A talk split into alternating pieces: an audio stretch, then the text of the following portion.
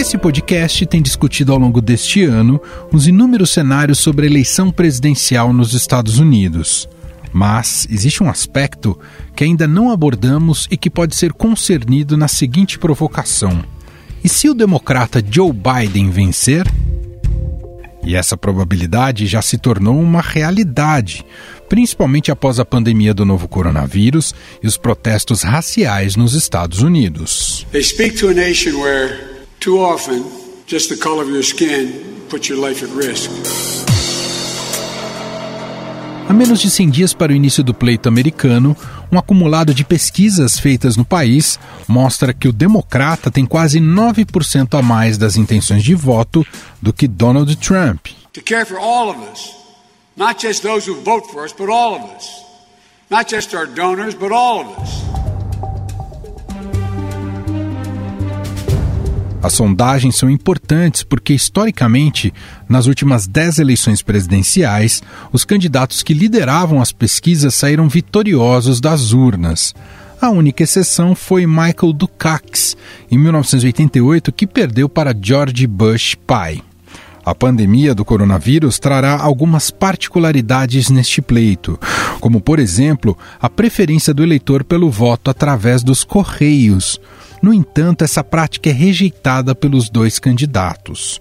Donald Trump acredita que o voto à distância é uma porta aberta a fraudes em massa. But they have to be very careful because you know the things with bundling and all of the things that are happening with votes by mail. Já os democratas temem possíveis ingerências estrangeiras, principalmente da Rússia, China e Irã. Trump já disse que somente em 3 de novembro, após a apuração dos votos, ele dirá se aceita o resultado das urnas. I'm not a good loser. I don't like to lose. I don't lose too often. No, I'm not going to just say yes. I'm not going to say no, and I didn't last time either.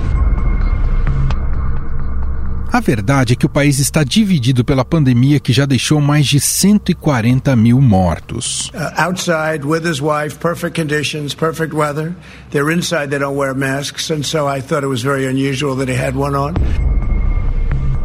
Trump é criticado pela gestão da crise que teria provocado a queda de sua popularidade. People are losing faith in what the president says. And if a president repeatedly says things to you that are not true, uma pesquisa da ABC News aponta que dois terços dos americanos desaprovam a reação do presidente ao coronavírus. Uma outra sondagem da Universidade Quinnipiac, em Connecticut, mostra que os entrevistados confiam mais em Biden do que em Trump para administrar uma crise econômica, para gerir a saúde, para combater a pandemia de Covid-19 e para dar resposta às desigualdades raciais no país. Além disso, os eleitores do Democrata são mais diversificados, tendo a preferência entre negros, latinos, jovens e mulheres. Já o republicano tem amplo apoio de homens e brancos. African American, Hispanic American, Asian American, almost every group was the best for unemployment. The unemployment numbers were the best. Apesar de contar com o apoio da maioria dos americanos, Joe Biden precisa conquistar os chamados estados-chave. As análises dizem que é importante vencer na Pensilvânia, Michigan, Wisconsin, Carolina do Norte, Arizona e Flórida. Segundo as pesquisas do último mês, Biden está liderando em todos os estados-chave. Quem explica mais como está a corrida eleitoral americana e sobre essa ascensão de Joe Biden é a correspondente do Estadão em Washington, que conversa com a gente, Beatriz Bula. Tudo bem, Bia? Como vai? Oi, Emanuel, tudo bem por aqui e por aí? Tá tudo bem por aqui. Inicialmente, Bia, queria ouvir de você sobre esse crescimento da candidatura do Joe Biden em que as pesquisas estão, pesquisas prévias, né, há pouco menos de 100 dias né, da realização do pleito nos Estados Unidos, o Biden liderando as pesquisas.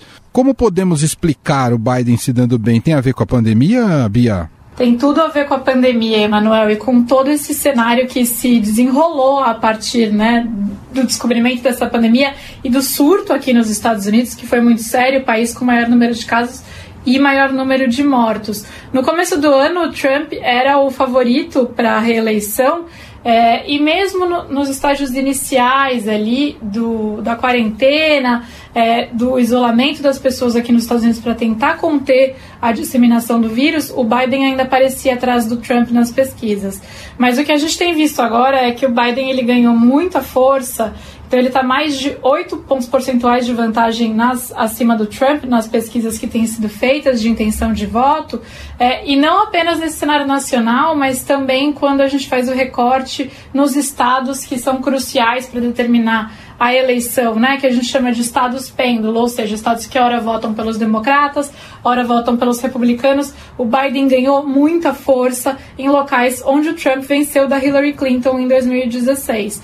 É, e isso basicamente de abril para cá, esse crescimento ele é registrado aí, especialmente em maio, junho, tem se sustentado em julho. Está relacionado com o fato de o presidente Donald Trump ter sido muito criticado pela resposta tardia e errática para essa crise de coronavírus. O Trump negou por muito tempo que fosse um problema o vírus aqui nos Estados Unidos. É, quando ele passou a defender medidas de isolamento social para tentar conter o problema foi por um período muito breve, né? Foi por mais ou menos um mês, um mês e meio. Logo ele voltou a pressionar os governadores para fazer a retomada da economia, a reabertura do comércio para tentar reverter as altas taxas de desemprego. Porque a maior aposta do discurso do Trump nesse ano de eleição era o discurso, a plataforma econômica, né? Ele estava com entregando aí no ano eleitoral um país com a taxa de desemprego mais baixa dos últimos 50 anos, então ele viu tudo isso ser colocado em xeque.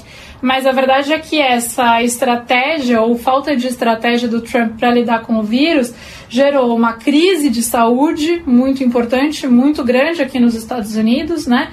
Com alto número de mortes e também uma crise econômica que não conseguiu ser evitada. Então a gente está falando de um desemprego que chegou a bater 14%. Antes a gente falava de uma taxa de desemprego de 3,5% nos meses antes da pandemia. E agora está ao redor de 11% é, de taxa de desemprego no país. Então está totalmente relacionada com a crise e com o fato de a, a população não estar fazendo uma boa avaliação de como o Trump está gerindo a crise. Tem influência também o Black Lives Matter, ou Bia? Tem influência, sim. Todo esse movimento que a gente viu né, no final de maio, depois da morte é, do George Floyd, um homem negro morto por policiais brancos, que gerou protestos no país, praticamente no país inteiro, ali no início de junho, com muita força.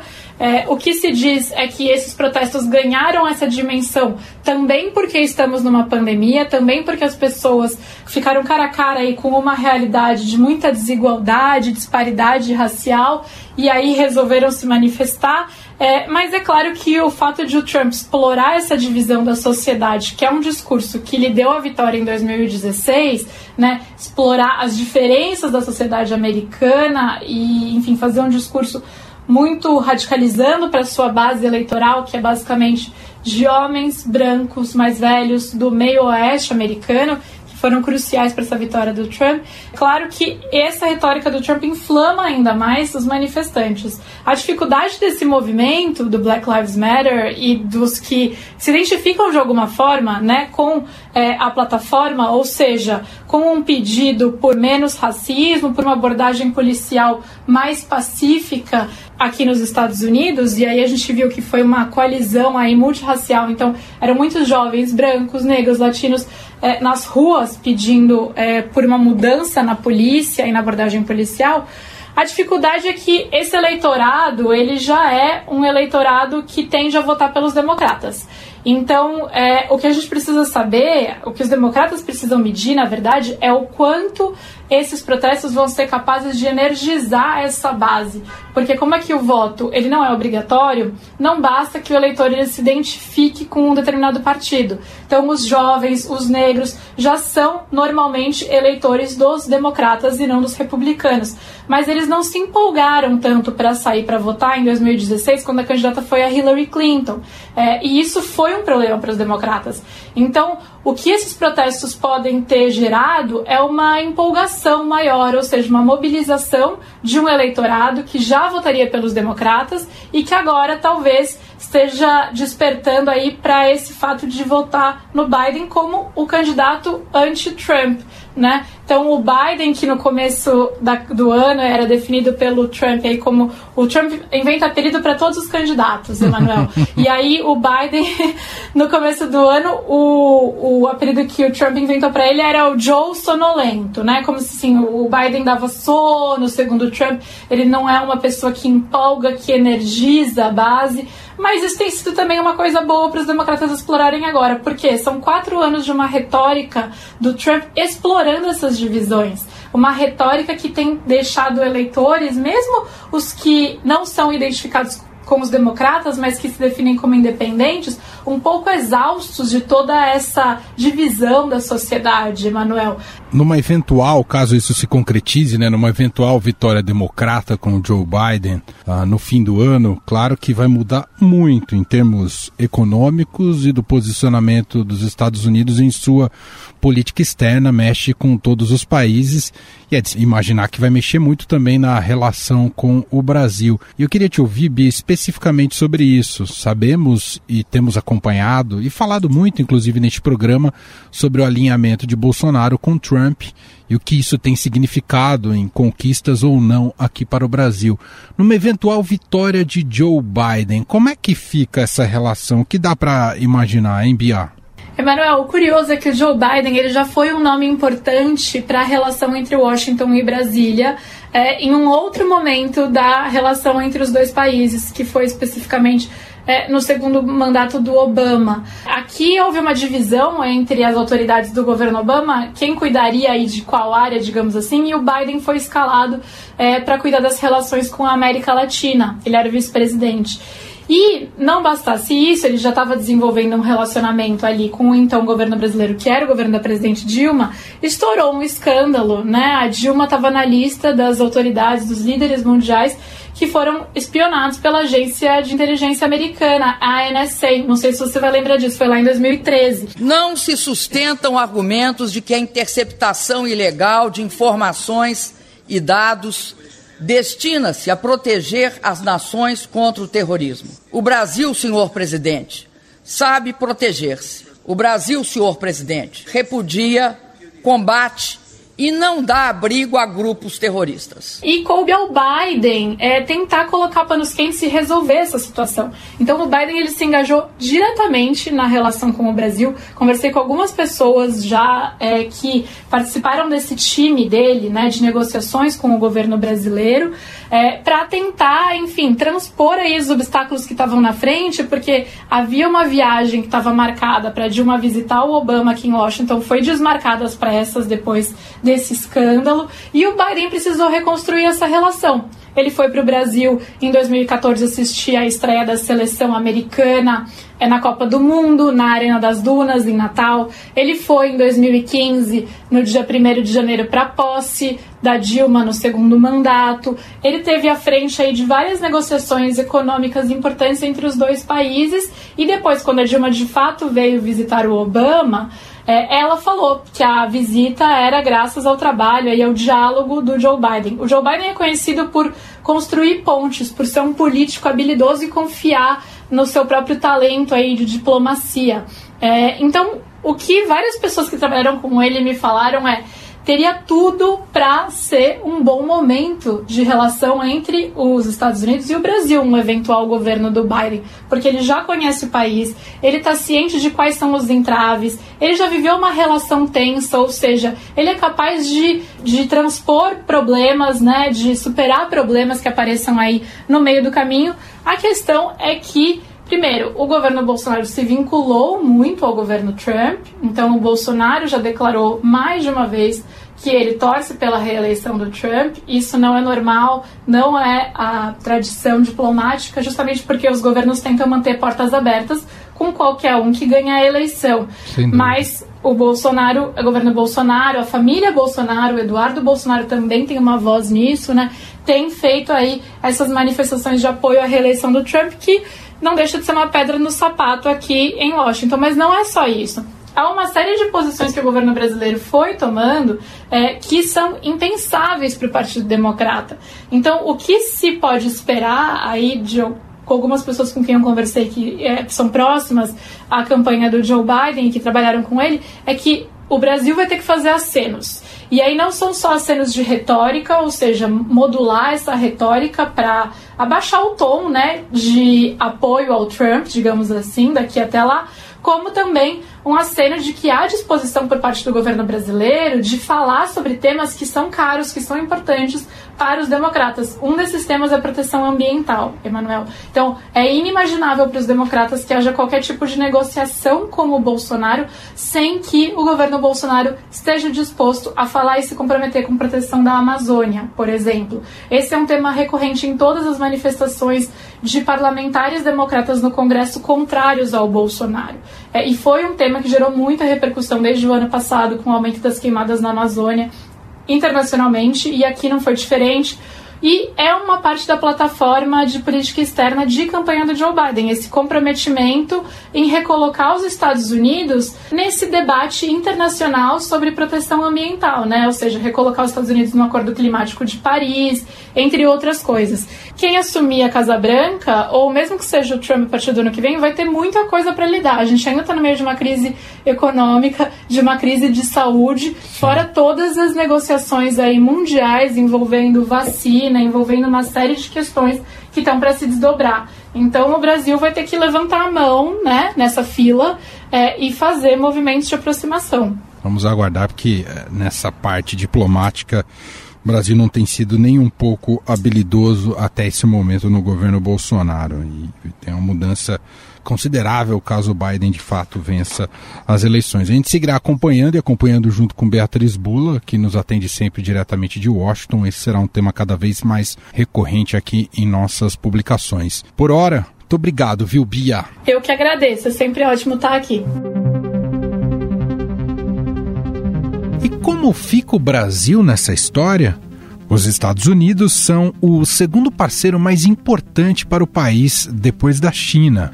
Como disse a correspondente Beatriz Bula, Jair Bolsonaro não esconde sua preferência na eleição do republicano Donald Trump. Agora, a gente torce pelo Trump, tenho certeza que vamos potencializar muito o nosso relacionamento. Eu torço pelo, pelo republicano, dada a liberdade que eu tenho, que o Trump me deu de ligar para ele a, em qualquer momento que, porventura, precisar, está pronto para é, colaborar conosco. No entanto, com o andar da carruagem, o presidente brasileiro já admitiu que pretende ter uma relação amistosa com Biden. Agora, se der outro lado, da minha parte, eu vou procurar, obviamente, fazer algo semelhante. Se eles não quiserem, é, paciência, né? O Brasil vai ter que se virar é, por aqui. A pergunta é: como é que ficam os investimentos no Brasil com uma possível vitória do democrata Joe Biden? Quem responde a essa questão é Isaac Oliveira, repórter do E Investidor.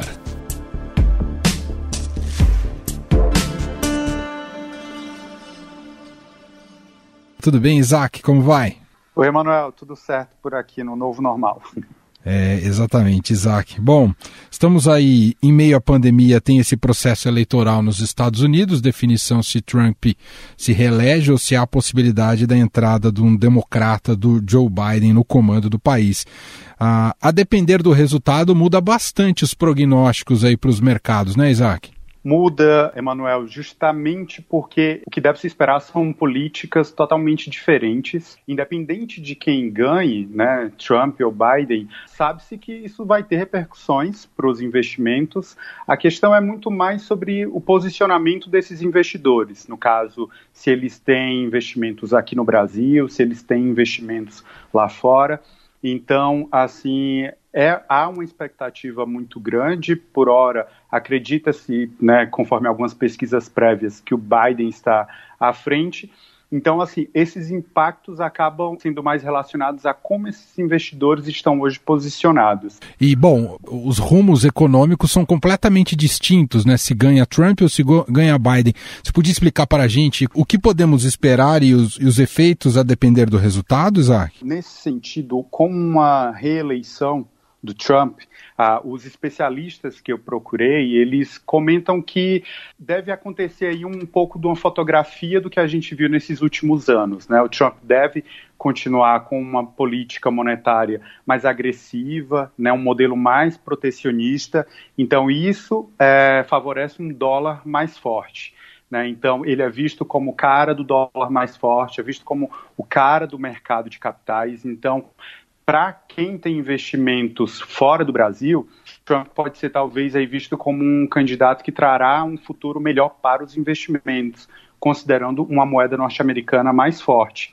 Atualmente, os juros norte-americanos estão muito baixos, aqui como no Brasil e em diversos outros países, e isso leva os investidores para a bolsa, para a renda variável, já que os títulos públicos é, acabam não tendo tanta rentabilidade.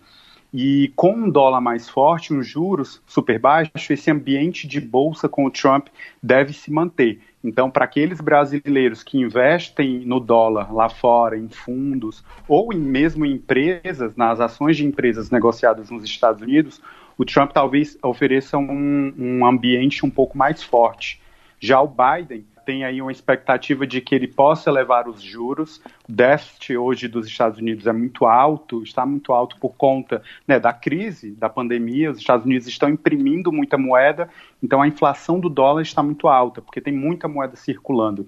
Então acredita-se que o Biden, na contramão do Trump, elevaria é, esses juros e faria com que o ambiente de bolsa, pelo contrário, se dissolvesse um pouco. Então pode ser que para o Brasil isso seja um pouco favorável no sentido de que a gente teria capital saindo dos Estados Unidos, provavelmente à procura de mercados emergentes.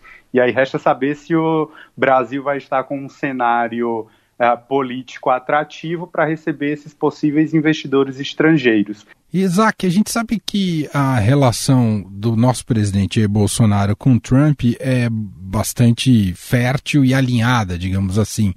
A vitória de Biden talvez mude um pouco esses prognósticos, né? Tira esse alinhamento. Isso pode ter efeitos também, não é não, Isaac?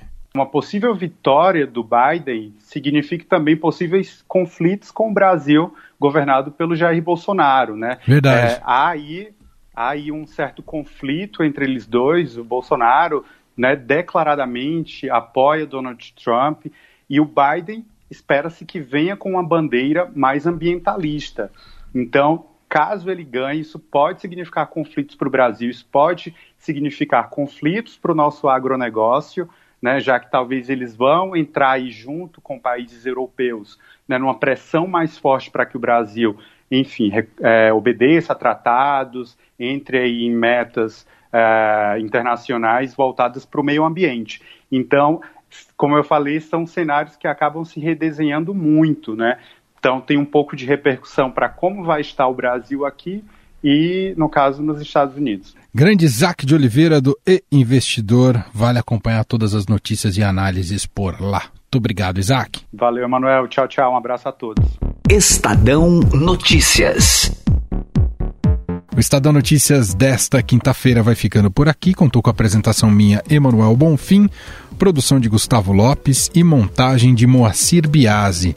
Diretor de jornalismo do Grupo Estado é João Fábio Caminoto. O nosso e-mail, podcast.estadão.com.